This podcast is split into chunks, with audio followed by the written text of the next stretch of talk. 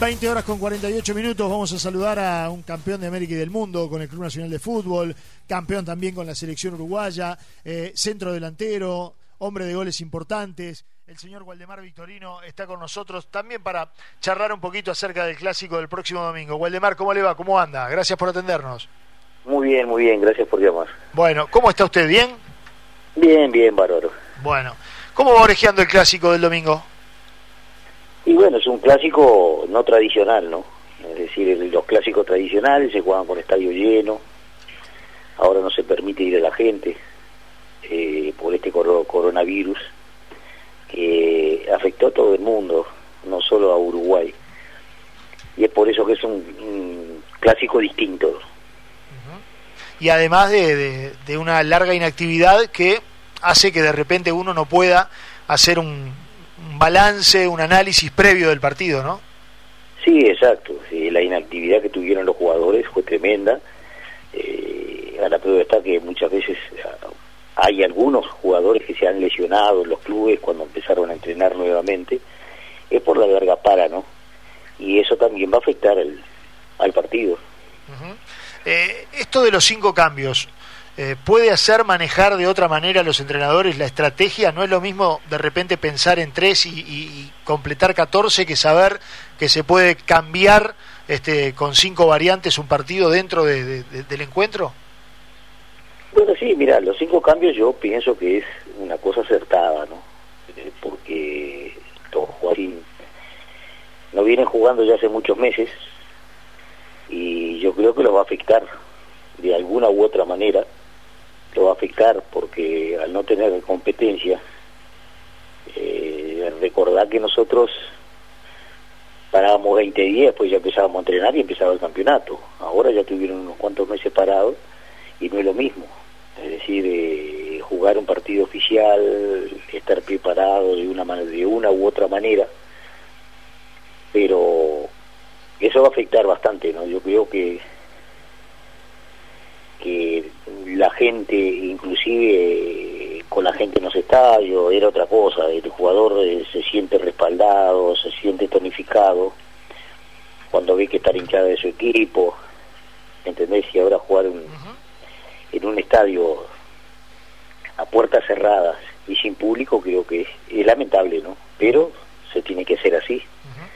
Eh, Waldemar, ¿y, ¿y, la propuesta de Munúa, la idea futbolística de Munúa, le gusta? Murúa eh, estuvo en Nacional y, ahora viene con una propuesta, hay que ver qué, es lo que pasa, ¿no? Es decir, yo no, no, porque cuando cae la pandemia y suspenden el campeonato uruguayo, recién había comenzado y no dio como para, para hacer un análisis. Pero yo pienso que Munúa es un tipo inteligente, es un tipo que, que quiere Nacional y que va a tratar de, de hacerlo mejor dentro del club. como, como hincha de Nacional, eh, Álvaro Gutiérrez tomó un fierro caliente, dio vuelta a la página, eh, se puso primero ya en el intermedio en la anual, ganó la anual, ganó clásicos, ganó dos finales. Sin embargo, la directiva eh, como que siempre tuvo algún recelo y no lo terminó de convencer la idea de Gutiérrez. Eh, ¿Le hubiese renovado a Gutiérrez? ¿Hubiese querido que, Gutiérrez hubiese seguido Nacional? Por supuesto, por supuesto. Yo le hubiera renovado a Alvarito. Eh, no es porque seamos muy amigos, pero eh, Álvaro, eh, primero es un gran tipo, es una gran persona. Siguiendo es un gran técnico. sabe comprender al jugador, lo sabe ir llevando. Y después se sabe armar los equipos. Yo le hubiera dejado a Álvaro Gutiérrez porque no te olvides que Álvaro Gutiérrez lo agarró con un montón de puntos atrás. Claro, por eso, por eso. Y lo dio vuelta y salió campeón. Y eso habla a la clara de que es un buen técnico. Pero yo no sé qué pasó ahí en la interna, porque yo no estoy en la interna de Nacional, este, que dejaron a Álvaro Gutiérrez en costado. ¿Y Vergesio, que es un centro delantero que además es capitán, es el goleador que juega en su puesto? Un fenómeno. Fenómeno, porque o fíjate que está jugando en un equipo grande y con la edad que tiene y la, la, la, las tácticas, es decir, como separan los equipos ahora, es diferente a cuando jugábamos nosotros. Nosotros jugábamos con un 4-3-3, con dos punteros y un centro delantero. Ahora juegan con un, delantero solo. Pueblan mucho la mitad de la cancha y la defensa este, y, juega prácticamente solo. Yo creo que es un fenómeno de urgencia porque, con la, te vuelvo a repetir, con la edad que tiene y estar haciendo los goles que hace, para mí es algo muy importante. Igual de Bar, buenas noches. Claudio Vega le saluda. ¿Cómo anda?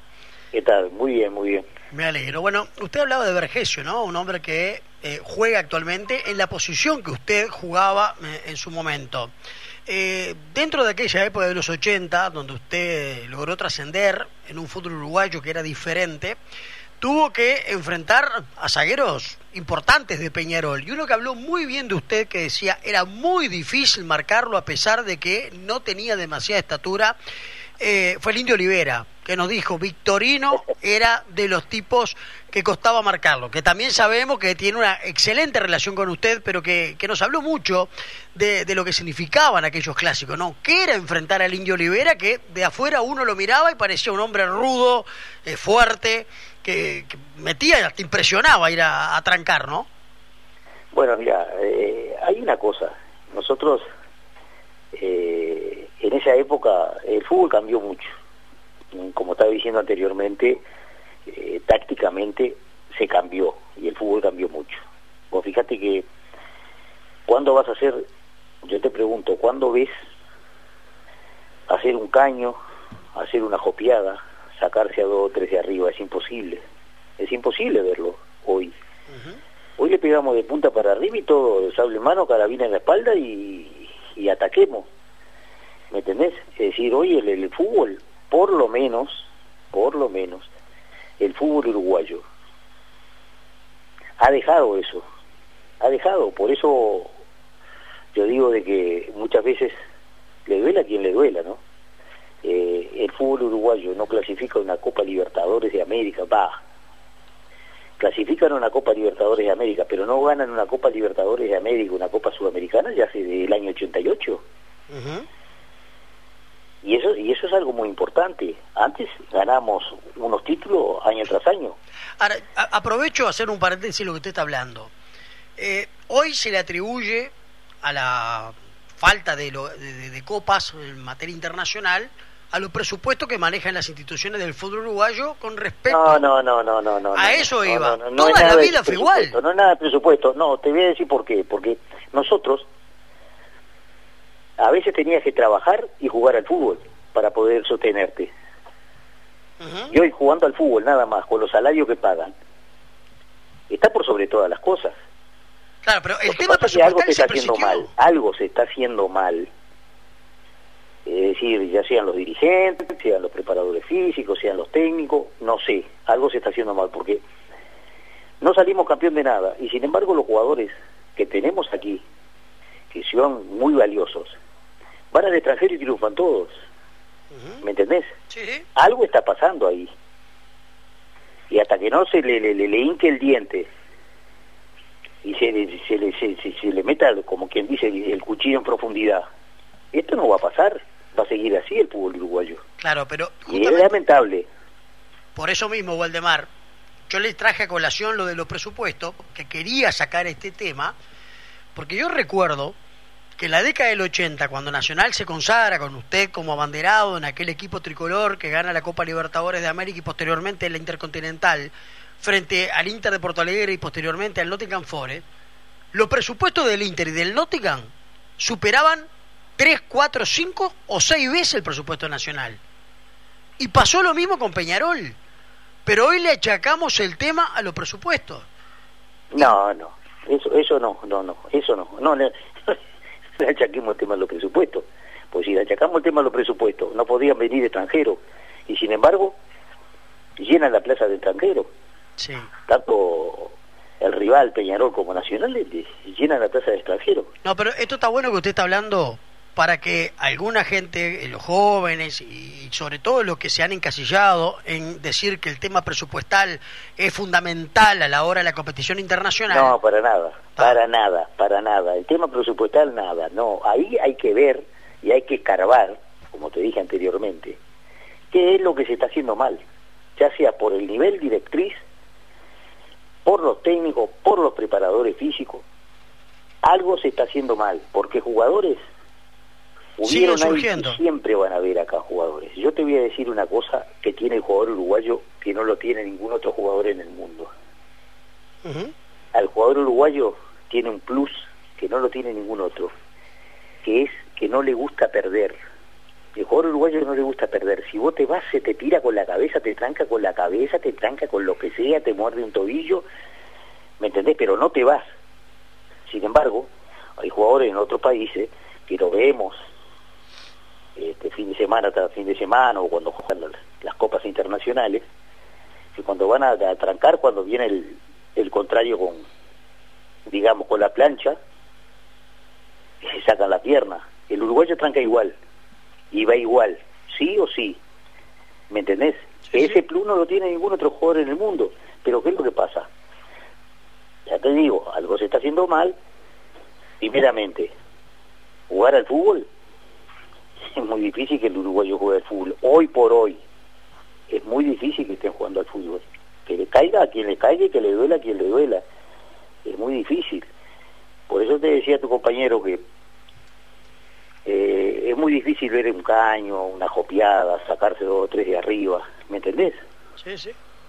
Hoy le pego para adelante y corro atrás de la pelota y eso es lo que está mal si le está le está pasando al fútbol uruguayo pero no es no es por porque no no no no haya jugadores acá en el país ¿eh? acá sobran jugadores. Si vas al interior del país te traes una carrada de jugadores. Lo que pasa es que algo se está haciendo mal y ahí tienen que, que ver qué es lo que se está haciendo mal y usted como referente, o por lo menos como hombre importante de la historia de Nacional, ¿ha tenido alguna vez alguna charla con los directivos del equipo tricolor? Como para no, no, no, no, para nada. Yo tuve Nacional, eh, le preparé los, los jugadores de divisiones inferiores, unos cuantos años, salieron campeón de la Copa Libertadores, Viña, Tiago Vecino, Amaral, etcétera, etcétera. Esa es la gran satisfacción que yo tengo. ¿Pero está dolido con Nacional por no seguir trabajando en la institución? No, no, no porque hay, hay que separar las cosas, ¿no? Es decir, por culpa de, de algunas personas que en ese momento estaban dirigiendo, maniobrando a Nacional, yo no puedo parejar a todo, toda la hinchada de Nacional, a todos los dirigentes de Nacional, a todos los técnicos que trabajan en Nacional, a todos los compañeros, ¿me entendés? Sí, sí. Es decir, eh, es algo especial. Pero bueno, pero usted logró algo que Nacional desde el 88 no, no ganaba, que era una Copa Libertadores en materia sub-20, con esa generación de futbolistas que usted preparó y que después de esa generación, lamentablemente, pocos jugadores llegaron a la primera, ¿no? Amaral y algunos más, porque después Franco Israel se fue muy joven eh, y muchos futbolistas dejaron el, Creo que Nacional mal vendió. Sí, lo que pasa que a mí a mí me, hubiese gustado muchas veces, si bien Nacional no puede jugar con todo con toda la juventud, con toda esa juventud en el primer campeonato nacional y la Copa Libertadores, etcétera, etcétera, eh, con jóvenes, porque yo siempre consideré que la columna vertebral de un equipo tiene que ser con jugadores de experiencia, el arquero, el back, central, eh, mediocampista el atacante. ¿Me entendés? Eso tiene que, ser con jugadores de experiencia. Después lo demás lo puedes poner los jóvenes. Pero yo no, la verdad que no encuentro una explicación por qué el fútbol uruguayo bajó tanto, porque no es el problema, te lo vuelvo a repetir, no es el problema de que no haya jugadores. Aquí, en este país, hay, hubieron y van a haber buenos jugadores toda la vida, porque salen y triunfan. Ahora, triunfan afuera y no triunfan acá. ¿Cómo, puede ser posible eso? Waldemar Ferreira le habla, buenas noches. Hola, ¿qué tal? Usted me dice que acá hay jugadores y que la columna vertebral se lleva en un equipo con los jugadores de experiencia. Acá no será que el gran problema del fútbol uruguayo es que se van muy jóvenes y que los que llegan con la experiencia llegan con, con exceso de edad no tienen ese promedio de edad que de repente tenían Ustedes en, en, el momento de, auge del equipo tricolor, un promedio de 28 29 años. Sí, pero mira que eh, Nacional, Nacional en el 80 tenía jugadores de las tres generaciones, ¿eh? Estaba Morales, Espárrago y el Cacho Blanco, que ya eran... pero mantenían también un proceso. Después veníamos nosotros, veníamos nosotros de mediana edad, y después venía Dardo Pérez, Vica, Molina, ¿me entendés? Claro, también el proceso de años, ¿no? De, jugar juntos. Sí, sí, sí, no, no, pero, pero de jugar juntos. El tema es, es, es, ese, es que ahora, ahora los jugadores no, no, no, no, es como decís vos, no se quedan tantos años en un equipo. Fíjese que... Eh, ya salen jugadores, ahora estaba, estaba escuchando que a Pelistri y de Peñarol ya lo están por negociar. Sí, y yo le voy a dar... Un jugador que ya empezó en primera, eh, no sé si fue el año pasado. Sí, eh, 25 partidos en primera, un solo partido internacional y, y un solo gol en primera división. Y te das cuenta que lo quieren transferir. Sí, no, no. Y hay un jugador en Nacional, que de repente usted tiene los antecedentes, el chico Cartagena. Sí, Cartagena trabajó conmigo. 17 años ya el jugador ya tiene un precontrato con el San Pablo. Están esperando que cumpla los 18 años para Cartagena trabajó conmigo unas condiciones Trabajó la división informativa cuando yo yo estaba en Nacional, hace unos años. Este, un buen chico, un buen jugador. Sí, sí. Este, y se lo merece, se lo merece porque es muy respetuoso. Sí, ya estuvo. Es un compañero bárbaro. Estuvo entrenando en el San Pablo. Todo lo que le está pasando. Estuvo entrenando y ya hizo la negociación. Waldemar, ¿qué está haciendo usted ahora? ¿Yo? ¿Está lejos del fútbol? No, no, no, no. Yo por la pandemia esta... Eh, mira, yo te voy a explicar. Yo tenía una reunión con De Cournet, con el presidente de Nacional, para volver a las formativas de Nacional. Este, pero esta pandemia atrasó todo, mató todo. Y estuve en Racing el año pasado. Sí, hasta ahí sabía.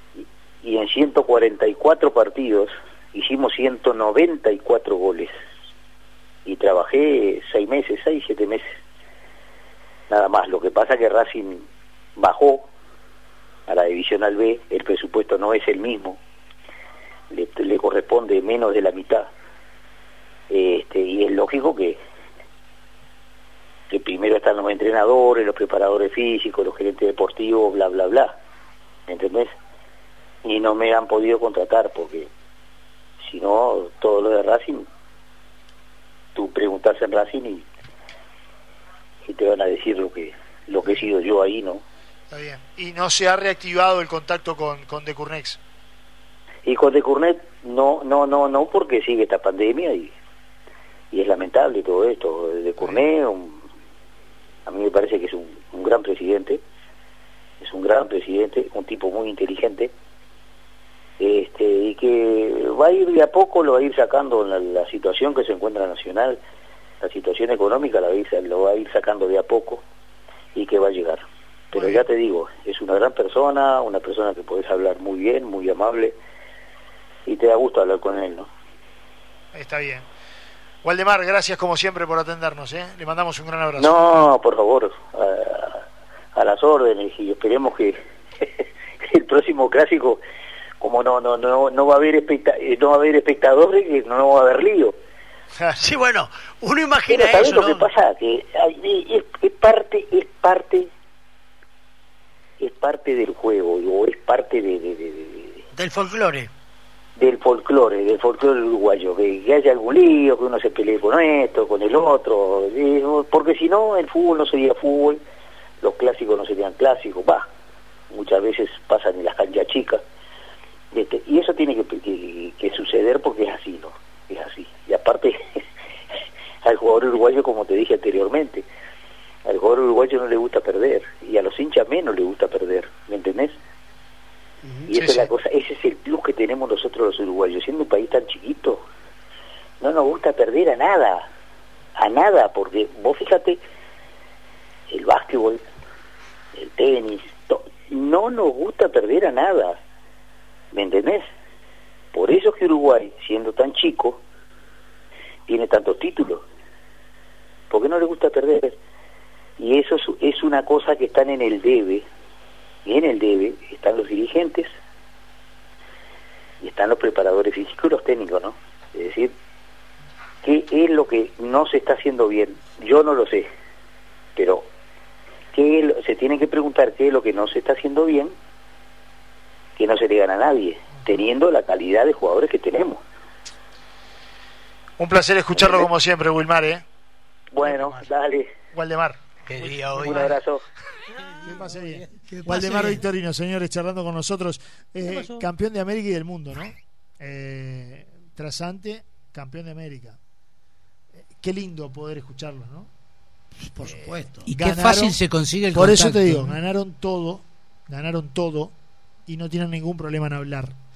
Y acá, cada vez que uno quiere escuchar la palabra de los jugadores actuales de Nacional y Peñarol, es imposible. Tenés que hacer un curso en chino. Y todavía, que yo sepa, no le ganaron a nadie.